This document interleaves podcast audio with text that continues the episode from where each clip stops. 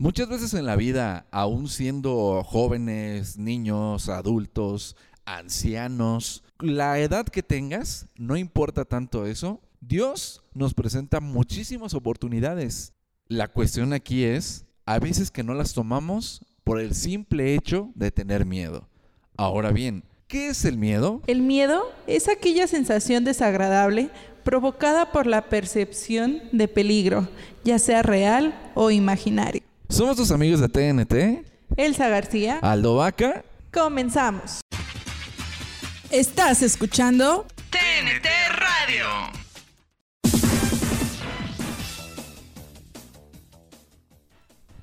Y sí, nuevamente el Team TNT 33.3 Viermi ya estamos de regreso. Aldo Vaca y Elsa García, muchas gracias por estar orando y preguntando por nosotros.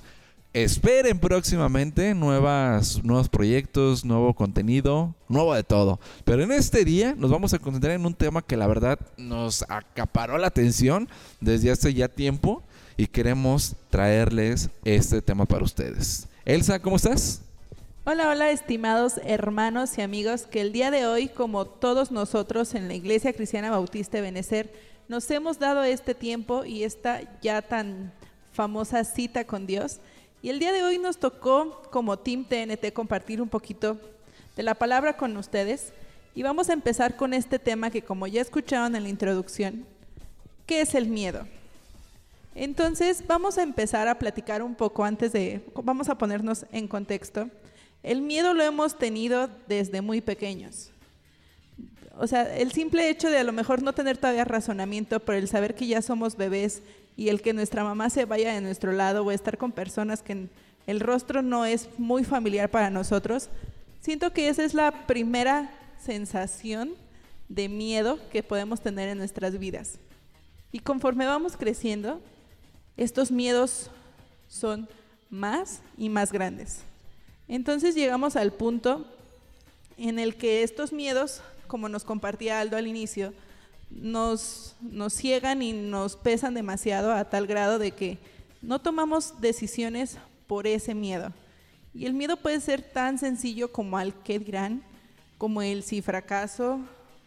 Puede haber demasiadas situaciones de miedo. Ahora vamos a transportarlo a la Biblia. Aldo, ¿tú sabes cuál es la primera, la primera parte en la Biblia donde se dice el miedo? Pues el miedo eh, ha entrado en diversas ocasiones y también esto, vamos a dar varios ejemplos de que están en la Biblia. Por ejemplo, uno de los más notorios, y se los vamos a enlistar aquí rápidamente, eh, se encuentra con Adán y Eva. No sé si recuerdes cuando tuvieron miedo y se escondieron después de haber cometido lo que Dios... Y es que el ser humano siempre tendemos a eso. Cuando nos dicen no hagas esto, es lo que más te llama la atención. Y luego entra como el remordimiento, pero también entra el miedo, ¿o no? Así es. La primera situación de miedo en la Biblia es donde Adán y Eva cometen el pecado que ya todos sabemos. Comieron el fruto prohibido. Y ahí es cuando se quitan esa venda que tenían pues tal vez en los ojos, o sea, esa inocencia que con la que habían llegado al paraíso. Entonces, ahí es cuando, por ejemplo, vamos a citarnos, vamos a empezar a, leer la Biblia, vamos a citarnos ahí en el libro de Génesis, vamos a darles tiempo de que busquen Génesis capítulo 3, versículo 10, y ahí nos dice, y Dios les dijo, oí tu voz en el huerto y tuve miedo, porque estaba desnudo y me escondí. Ahí es la situación que Aldo y yo les habíamos puesto como ejemplo, que ahí es cuando Adán y Eva comienzan a tener miedo y de ahí se enumeran demasiadas situaciones en las que todos los personajes y aún nosotros hemos tenido miedo demasiadas veces. Así es, y creo que desde ese momento fue como un parteaguas en toda la humanidad. Y si te das cuenta, desde ese momento el miedo se ha ido como arraigando en este mundo y en cada mente humana o cada mente animal, si te das cuenta. Cada ser humano tiene esa sensación. Cada ser viviente también, ¿no? Así es. Y también el, el miedo fue como profundizando de sus raíces y extendiéndolas, haciendo imposible extirparlas o quitarlas o eliminarlas sin ayuda a nosotros mismos. ¿Esto qué quiere decir? Que nosotros a lo mejor muchas veces no podemos vencer este tipo de miedos, sino es que pedimos ayuda.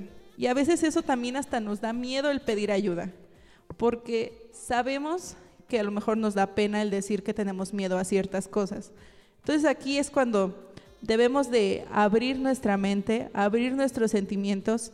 Si no queremos decírselo a un familiar, a un amigo, a un hermano, ¿qué mejor persona que decírselos que, sea, que es Dios?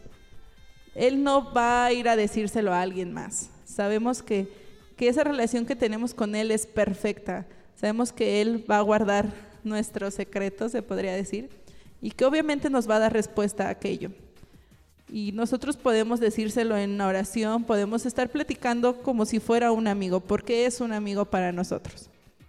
Entonces ese es el primer paso, identificar o aceptar que no podemos eliminar ese miedo o enfrentarlo solos, solos no podemos. Hay que eliminar ese miedo a decírselo a alguien o a pedir ayuda. Así es. Ahora bien, probablemente o seguramente se están preguntando, ¿cómo es de que Dios me va a estar hablando y me va a estar ayudando? Bueno, pues Dios ya no habla así directamente, eh, como por ejemplo a Moisés en una zarza ardiendo, eh, a varios hombres de la Biblia que les habló directamente. Ahora Dios se presenta mediante circunstancias, mediante hermanos o ancianos en la iglesia precisamente que un ejemplo muy claro, el que nos puede ayudar directamente, es, pues es nuestro pastor, ¿no? De la iglesia. ¿Por qué no? Vencer ese miedo y contarle, oiga, pastor, precisamente el pastor tiene la capacidad y tiene también ese don de consejería. Y bueno, en lo personal, Elsa, déjame comentarte que ha sido muy bueno. ¿eh? Yo en los problemas que me he encontrado en algunas situaciones, he venido con el pastor, platicamos con él y tú llegas como muy pesado y sales muy ligerito y vences tus miedos, vences tus problemas. Y no es porque el pastor te dé la como una varita mágica, ¿no? De que te toque y ya, ya venciste tu miedo, ya venciste tu, tu problema, sino que él te muestra, obviamente con la sabiduría directamente de Dios, las herramientas que tú debes de seguir para continuar ese proceso, porque también el vencer un miedo se mete en un proceso Así es, y para saber el, pues lo pesado o lo grande que es tener miedo, lo podemos catalogar como un arma letal. ¿Por qué un eh, arma letal? El miedo es el arma que usa el enemigo para destruir las almas. No importa tu edad, no importa tu profesión. Sabemos que el miedo, como se los, como se los decíamos al inicio, puede ser desde que estamos muy pequeños, desde que no razonamos por nosotros mismos hasta que somos muy, muy viejitos o muy mayores. Y no importa tu profesión, si estás estudiando primaria, secundaria, preparatoria, no sé, ya tienes un título universitario, si estás trabajando, aún seas lo que seas, es un arma con la que el enemigo puede llegar fácilmente hacia nosotros. Porque sabemos que con esa arma no podemos pelear con nuestras propias fuerzas. No hay fuerzas en el ser humano o recursos que pueda hacer frente al miedo. Era lo que yo les comentaba. Sabemos que no podemos solos y recuerden que hay que dejar nuestras batallas más difíciles en las manos de Dios. Sabemos que Él siempre nos dará un consejo. Tenemos el manual de vida en nuestras manos. Sabemos que para cualquier problema, para cualquier situación, ahí tenemos las respuestas. Ahora bien, hay veces que los miedos eh, no se presentan de una manera fea. Hay veces que, y bueno, también lo podemos comparar con algunas tentaciones que el, enemigo nos manda. Y las tentaciones obviamente no se presentan con una manera fea, es a lo que me refiero. La tomas, caes en la tentación y ya cuando estás muy hundido, es donde entra el como el miedo, como la impotencia de saber de cómo salgo ahora de aquí. Y es ahí donde también debes de reconocer que no vas a poder con tus propias fuerzas, ¿no? Así es, el miedo llega a producir estas sensaciones como zozobra, inestabilidad, inseguridad, depresión, angustia, horror, desesperación, agonía, remordimientos, etc. Sabemos que eso puede llegar a provocar hasta la muerte. ¿Por qué la muerte? Porque sabemos que podemos llegar a un punto de depresión donde ya no queremos hablar con nadie más. Se vuelve tan grande ese miedo que no podemos ya con él. No entendimos que nosotros solos no podíamos y nos quisimos hacer los fuertes y que los que lo sabíamos todo y no es así. Entonces hay que pedir ayuda, siempre, siempre. Ya lo decías, la mejor persona también que se puede, nos puede dar un consejo directamente de la Biblia, ¿quién es? El pastor. ¿El pastor?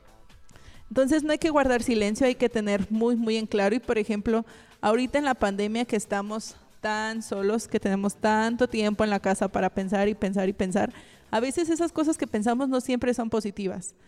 Entonces hay que ya hacer algo con nuestro tiempo muerto. Hay que empezar a leer la Biblia, preferible, muchísimo mejor que leamos la Biblia que estemos solamente viendo en internet o en televisión, cosas que no nos, no nos ayudan en nada y todo lo contrario, nos ayudan a que tal vez si ese miedo estaba muy pequeño, se haga muchísimo más grande. Así es. Y fíjate que eso que dijiste, hay que pues agarrar la Biblia física, porque regularmente dicen, no, pues que yo en el teléfono, en la computadora lo tengo. Pero hay que ser eh, sinceros y realistas. Probablemente, pon tú, que si estés este, haciendo a lo que estás enfocado, pero luego se pierde el enfoque, ya sea por algún anuncio que te aparezca en las páginas de, por ejemplo, de las, hasta de la Biblia Reina Valera, las que utilizamos a veces para los domingos, ¿no? El equipo de multimedia. Aparecen anuncios, te llama la atención, abres una nueva pestaña, buscas esa parte del anuncio y ya, perdiste tu enfoque así de fácil. O tan simple, tan simple como cuando te llega una notificación a tu teléfono de correo, Facebook, WhatsApp, la aplicación que se te ocurra y ya tú tu mente ya no está atenta a, lo que estabas leyendo en la Biblia. Entonces sí, no hay como tener tu Biblia en físico y además como parte de estudio está muchísimo mejor. ¿Por qué? Porque ahí puedes hacer anotaciones, puedes estar subrayando lo que, lo que más llama tu, tu atención o puedes estar compartiendo con alguna otra persona en ese momento. Entonces es muchísimo mejor tener tu Biblia en la mano. Hay que recordar que el enemigo tiene sus artimañas bien elaboradas, bien preparadas y nos ataca por el lado más débil. Ejemplo. Bueno, lo que, lo que veníamos diciendo, ¿no? Estás en una página y te sale a lo mejor un anuncio y no precisamente es algo, bueno, no debe de ser algo como fuera de lo normal o, o algo obsceno, algo inmoral, no. Probablemente estás acá estudiando la Biblia, ¿no? Por decir un ejemplo.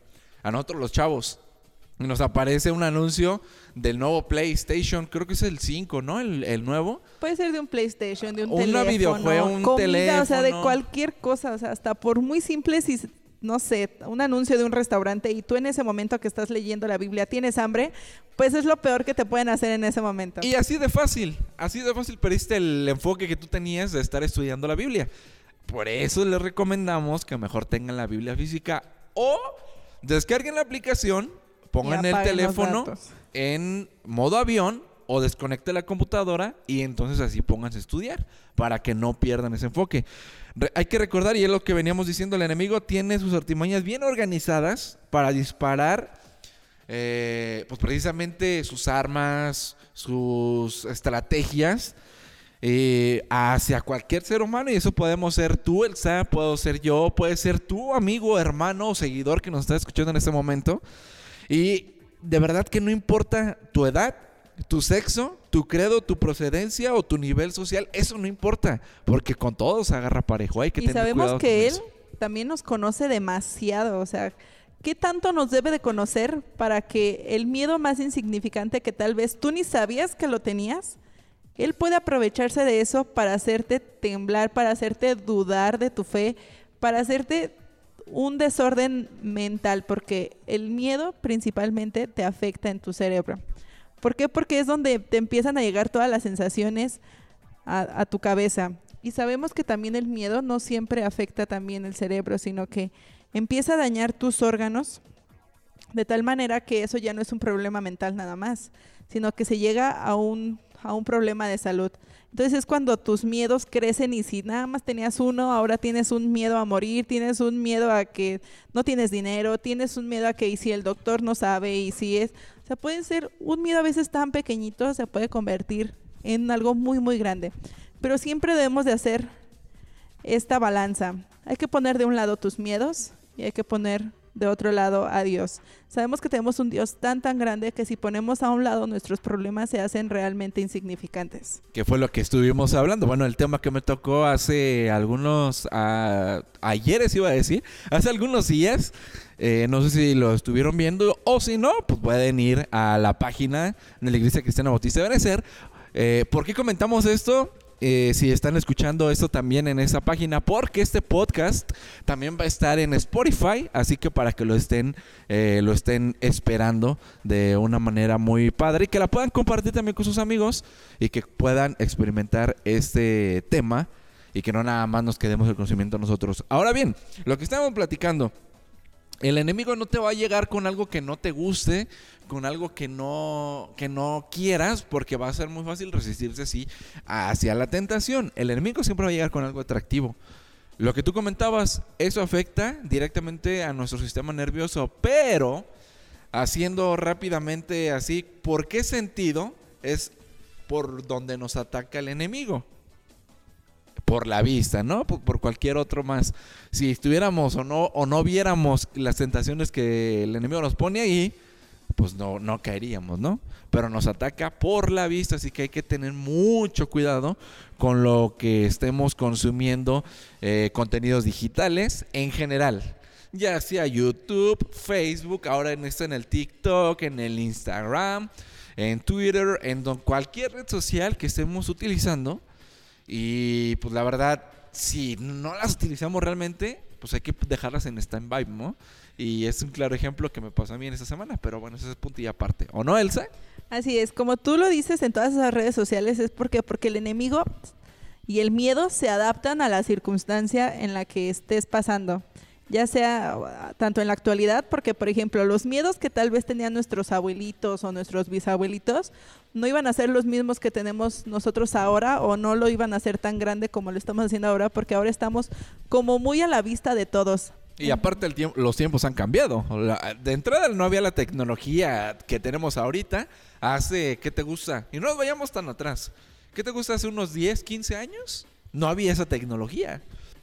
Yo estoy seguro que tú en la primaria ni siquiera tenías teléfono o si tenías, tenías un cacahuatito. Que nos trasladamos ahora a nuestro tiempo y un niño de primaria ya tiene un iPhone y puede consumir este tipo de contenido que es lo que estamos hablando, ¿no? Así es. Por ejemplo, un miedo, ahorita que se me vino a la mente, es, por ejemplo, ese miedo a no ser aceptado en alguna red social.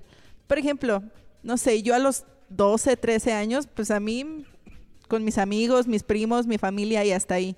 Pero ahorita veo generaciones, veo familiares, tengo primas y hermana de esa edad, y ahora veo que tienen que subir un TikTok diario o tienen que subirlo cada cierto tiempo porque si no ya no les dan like o tienen que subirla de cierta manera porque si no pues ya no tienen seguidores o compiten por ver quién tiene más seguidores en con ese TikTok o con una foto en Instagram o historias en o sea, mil cosas que antes pues no les tomábamos esa importancia porque a lo mejor no deben de tener esa importancia en nuestras vidas. O sea, ¿qué tanto miedo debes de tener a que la gente no te acepte en cierto círculo social? Y luego es donde entra la depresión, ¿no? Si no te aceptan, te sientes menos o te sientes triste o no te sientes, pues... Empiezas con lo que es la inseguridad. Así es. El por qué yo no puedo tener los seguidores que tiene ella o qué es lo que me hace falta en mi cuerpo o qué tengo que estar haciendo para poder llegar a ese número que tiene ella en ese momento. Y es donde entra la inmoralidad también, porque si no... Porque hacemos de dicho, todo. Entra el dicho que la que no enseña no vende o no tiene seguidores y pues ahí pues es también como doble moral, pero en general la inmoralidad es donde entra ahí, ¿no? Así es porque somos tan capaces, llegamos a un punto en el que ya estamos tan ciegos por, por el hambre de seguidores, por el hambre de fama o por lo que tú quieras, que ya nuestros principios ya ni siquiera sabemos cuáles son, porque llegamos a adaptarnos tanto al nuevo mundo, a esta nueva modalidad, que ya no sabemos ni quiénes somos a veces. Ahora somos solamente una cara de una red social.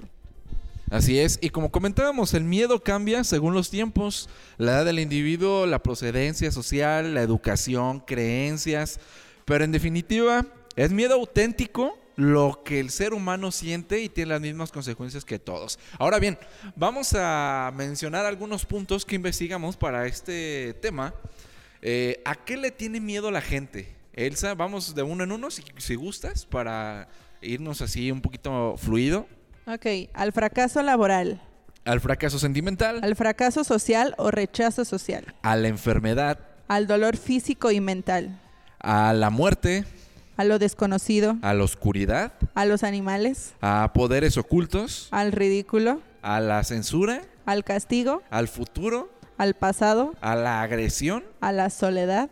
y a la vejez. ¿Y cuántos de nosotros, si al menos tuvimos uno, nos sentimos identificados, ¿no? Así es, y vamos a situarlo en estos tiempos de pandemia que ya casi cumplimos un año en esta situación y vamos a palomear los que tal vez la mayoría de la gente tiene o tuvimos en ciertos momentos de esta cuarentena.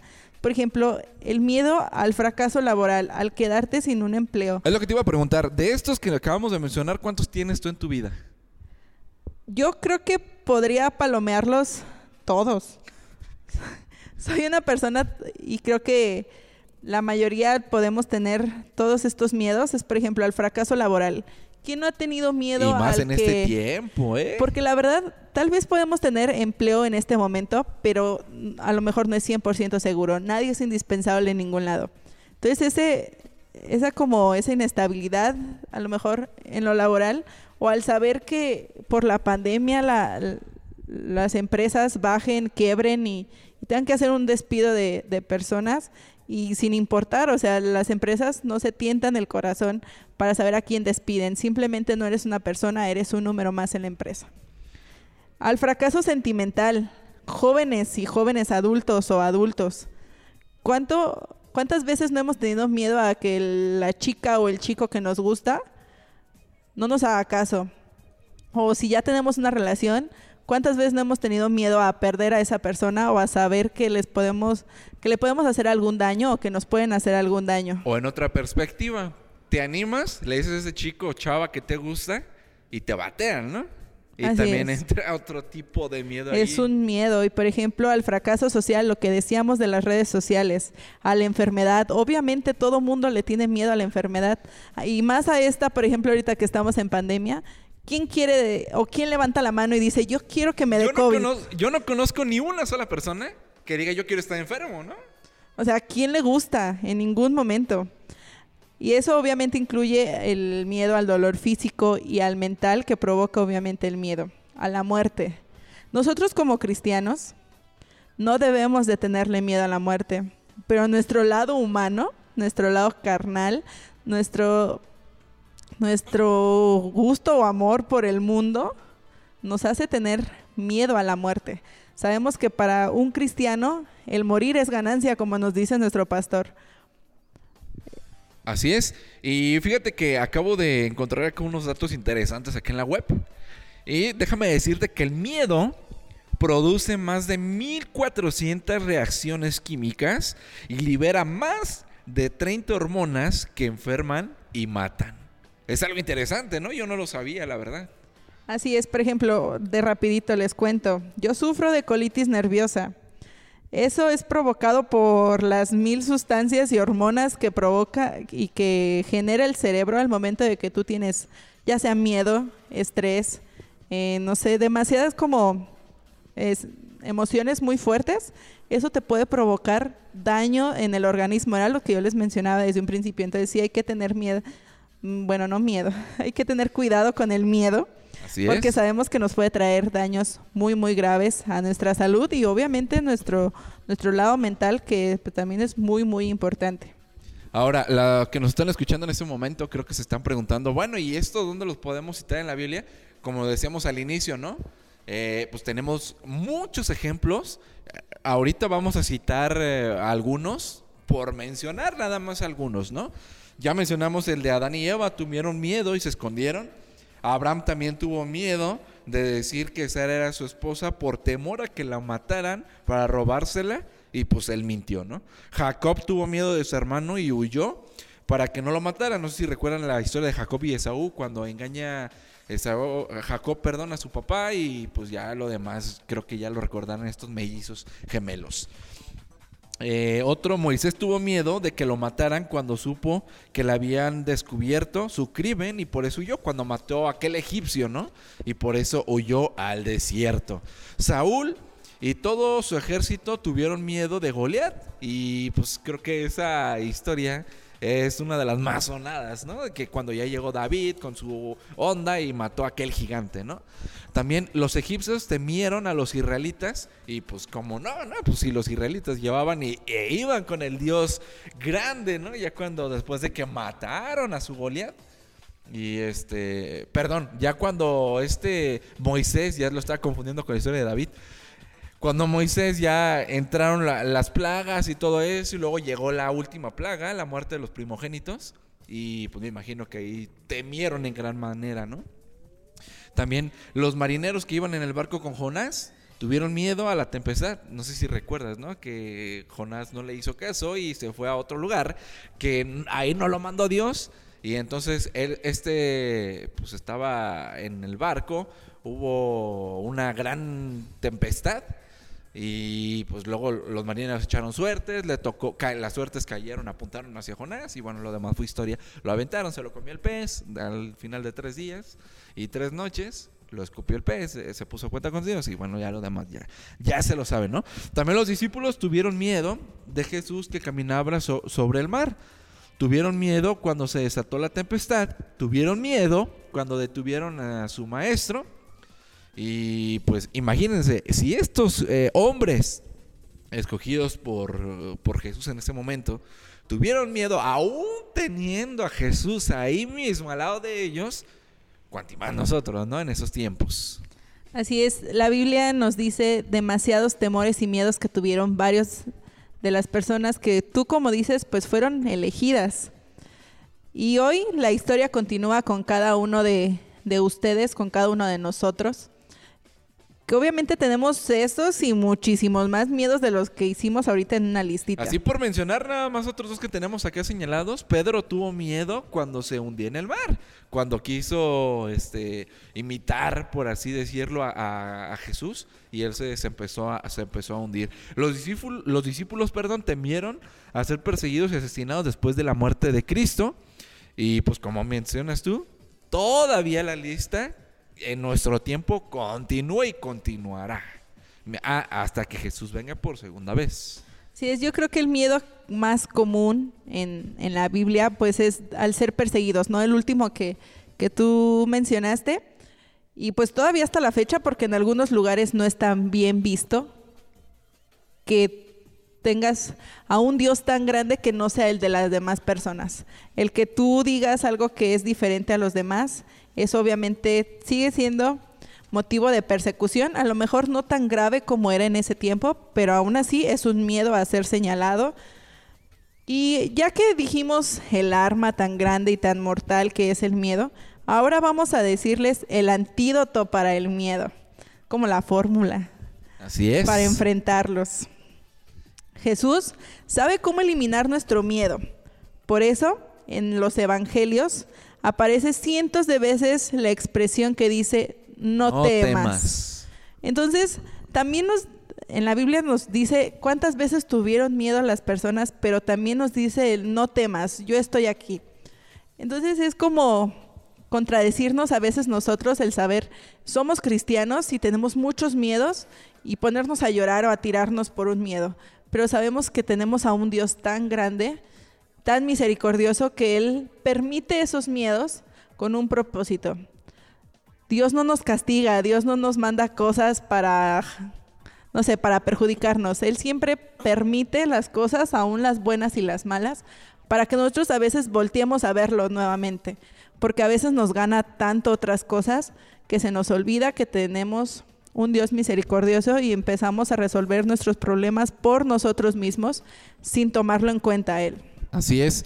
Eh, el miedo está siempre presente en los seres humanos, en la raza humana como tal. Eh, déjame decirte, a ti que nos estás escuchando, ya sea en el Facebook de la iglesia o en este podcast en Spotify, que Jesús sabe con qué clase de miedos tenemos o con, qué clase de miedos eh, lidiamos día con día. ¿Por qué? Por el simple motivo, simple hecho de que Él estuvo aquí en la tierra. Obviamente tuvo que conocer qué clase de miedo ah, existe, ¿no? Que sí, yo sé que el maestro está diciendo, no, pues que eran otros tiempos. Ok, pero Él, eh, vámonos a aquellos tiempos y créeme que Jesús sabe que, con qué miedos te vas a enfrentar en esos tiempos. Si tuviéramos el poder o el superpoder de regresar el tiempo eh, hace algunos siglos, ¿no? Hace algunos ayeres, eh, y nos situamos cuando Jesús estuvo aquí en la tierra, vamos a tener miedo de en algunas situaciones Ahora, hay que trasladarnos a, nuestros tiempos. Yo estoy seguro que si Jesús estuviera en ese momento aquí con nosotros, Él conocería también qué miedos o con qué tipo de miedos nos estamos enfrentando día con día, ¿no? Miedo, como ya lo mencionamos, a lo laboral, a la muerte, a la enfermedad, a lo sentimental y párale de contar, ¿no, Elsa? Ok. Así como tú dices, Él vino a la tierra, Él sabe de lo que es vivir aquí. Sabemos que Él lo creó desde ceros. Entonces, si hay alguien que conoce esta tierra, este planeta, es Él. Y recuerden que también Él vino a morir en el Calvario para terminar con nuestros miedos y con aquel que los, eh, los produce, que es el enemigo. Así que hay que hacernos una pregunta nada más. ¿Realmente valió la pena que Dios mandara a su único hijo a morir por nosotros, a morir por ese miedo que ahorita tú piensas que es demasiado grande y que te tiene muy triste o te tiene muy enfermo? Hay que abrir los ojos y hay que situarnos en lo que profesamos, en lo que decimos cada domingo o cada miércoles de oración. Tenemos un Dios grande y misericordioso. ¿Y realmente valió la pena ese sacrificio? Debemos de decir obviamente que sí. Entonces, como Aldo lo decía en el estudio que él compartió con nosotros, no le digas a Dios qué tan grande es tu problema o qué tan grande es tu miedo. Dile a tu miedo o a tu problema qué grande es tu Dios. Déjame decirte que en la Biblia eh, existen muchas, muchas miles de promesas que pues, Dios nos tiene ahí eh, para poderlas descubrir al momento de estar estudiando. Eh, y es muy claro que en la palabra de Dios podemos identificar varios pasos, para lo cual en este tema te vamos a dar tres, pero en este podcast solamente te vamos a dar uno. El día de mañana, viernes, viernes 13, te vamos a dar la continuación de este tema. Así que vámonos con el primer paso que se llama confiar. Déjame decirte, y ya lo que te estaba comentando, en la Biblia existen miles de promesas. Eh, y es que Dios en su gran amor y misericordia nos ha hecho a cada uno de nosotros para que las abracemos y las hagamos nuestras. Una de esas promesas que te estoy comentando es cuando ya se estaba yendo, ¿no? Este, eh, nos estaba yendo Jesús, estaba pues ya despidiéndose de sus discípulos después de haber resucitado y demás. Eh, nos dice esta gran promesa y que la verdad hay que abrazarla porque pues es nuestra, ¿no? Dice de la siguiente manera, la, mi pasos dejo, mi pasos doy. Yo la doy no como el mundo la da, no se turbe vuestro corazón ni tenga miedo. Esta la pueden encontrar en Juan 14, 27, ¿no? Y pues qué mejor de esta promesa y qué mejor que sea el mismo eh, Jesús, Dios mismo, hecho carne como nosotros, que nos la diga, ¿no? No tengas miedo.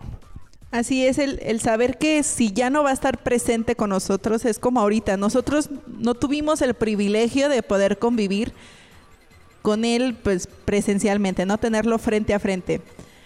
Pero tenemos esa esperanza y tenemos, debemos de tener esa confianza de que Él está siempre para nosotros, que Él siempre nos va a estar cuidando y siempre va a estar pues tomando nuestras manos como tal, como un padre amoroso con sus hijos que obviamente no los deja ir a ningún lado solo. Entonces, hay que tener primero esa confianza que tal vez para muchas personas es muy difícil el confiar en alguien. Te pregunto, Aldo, ¿cuántas veces hemos tenido ese miedo a confiar en las personas? Pero Él nos dice que hay que confiar en Él, no es cualquier persona, es Dios. Así que hay que aprender a confiar. El mismo Dios que nos pide que no tengamos miedo, que no nos turbemos, que lo dejemos todo en sus manos. Y también otro ejemplo eh, viene aquí en Mateo 11, del 28 al 29, que dice, Venid a mí todos los que estáis trabajados y cargados, y yo os haré descansar. Llevad mi yugo sobre vosotros y aprended de mí, que soy que soy manso y humilde de corazón, y hallaréis descanso para vuestras almas. Por más que nosotros tengamos cargas emocionales, hay que dejárselos todo a Él, porque Él nos ha prometido que descansaremos en Él. Ahora otra cosa. Ah, una vez un pastor ya me acuerdo que fue en los embajadores del rey, porque sí, ya ten- tenemos nuestros añitos. Yo recuerdo que él decía, ¿por qué debemos de confiar en Dios? Y él nos dio tres puntos y los voy a mencionar así rápidamente. De entrada, porque es nuestro creador. Ese es el punto número uno. Punto número dos, porque es nuestro salvador. ¿Quién da su vida por ti? Así sin conocer, bueno, más bien él nos conoce, ¿no? Pero por ejemplo, hoy actualmente, ¿quién puede dar eh, la vida por ti y hasta crucificarla en una cruz, ¿no? Como lo hizo Jesús. Y el punto número tres, porque él no cambia. Él es el mismo Dios ayer, hoy, mañana y por los siglos. Por esas tres simples razones, debemos de confiar en Dios a plenitud. Así es, y que hay que poner esta, esta figura siempre en nuestra mente de qué pensaría un padre responsable y amante de sus hijos si estos mostraran desconfianza hacia su palabra. Si tu papá te dice, te que- es- si tu papá te dice, confía en mí, yo siempre te voy a dar, no sé, no sé, por ejemplo, tu educación, yo voy a pagarte desde el kinder hasta la universidad. ¿por qué no creerle a él, sino siempre hay que siempre le ponemos a lo mejor como hijos rebeldes un, un pero o algo que no nos parece y debemos de confiar plenamente en él, así como confiamos en nuestro Padre terrenal, hay que confiar en, en Dios que, que Él tiene el control de absolutamente todo. Descreer en la palabra de Dios nos coloca en un terreno en el cual no podemos hallar la paz, seguridad, tranquilidad. Por eso, como primer paso necesitamos aprender a confiar. Cuanto más confiemos en el Señor, más le eh, conoceremos y amaremos. Recuerden que no podemos decir, tengo un Dios si realmente no lo conoces. Y conocer a Dios es saber que tenemos paz y hay que confiar principalmente en Él. Y más entenderemos que el control de todas las cosas de este mundo y aún en nuestra vida está en las manos de Dios, que hace lo mejor por quienes confían en Él. El que confía en Dios vive tranquilo y aleja sus temores. Y así los dejamos con el primer paso que, que Dios nos da para vencer estos miedos y es el confiar. Así es. Y déjame, vamos a cerrar con este versículo, ¿no? ¿Te parece bien? Eh, lo encontramos en Isaías 41, verso 10. Y dice, no temas porque yo estoy contigo. No desmayes porque yo soy tu Dios, que te esfuerzo, siempre te ayudaré, siempre te sustentaré con la diestra de mi justicia. Y pues qué mejor consuelo, qué mejor eh, soporte que tener a nuestro Dios con el cual podemos confiar, ¿no? Y hasta aquí la primera parte de este tema en este podcast, así que pues lo esperamos el día de mañana en la página de la Iglesia Cristiana Bautista de Benecer. Si tú nos estás siguiendo, que nos estás escuchando en Spotify, te invitamos a que te invitamos, perdón, a que nos sigas. Y si tú ya nos estás siguiendo, pues esté muy pendiente para la siguiente transmisión que vamos a terminar este tema con los dos siguientes pasos venciendo a los temores. ¿Algo más que quieras agregar, Elsa? Pues el siguiente, el siguiente tema o la siguiente parte del tema está pues muy muy interesante. Esto nada más fue como una probadita y fue el primer paso. Así que si tú, hermano, joven, niño, adulto, adulto mayor, nos estás escuchando, sabemos que en cualquier etapa tenemos miedo. Así que hay que aprender a enfrentarlos y sabemos que no estamos solos, somos toda una familia. Así que pues vamos a conectarnos el día de mañana en punto de las ocho y media para saber qué es lo que nos dice Dios para seguir enfrentando nuestros miedos. Nada más una corrección, es a las 8 de la noche, para que estén ahí bien, bien, bien pendientes. Sale, vale, nosotros somos sus amigos del Team TNT, Aldo Vaca. Y Elsa García. Nos vemos el día de mañana. Muchas gracias, Dios te bendiga, está muy pendiente porque siguen los dos siguientes pasos.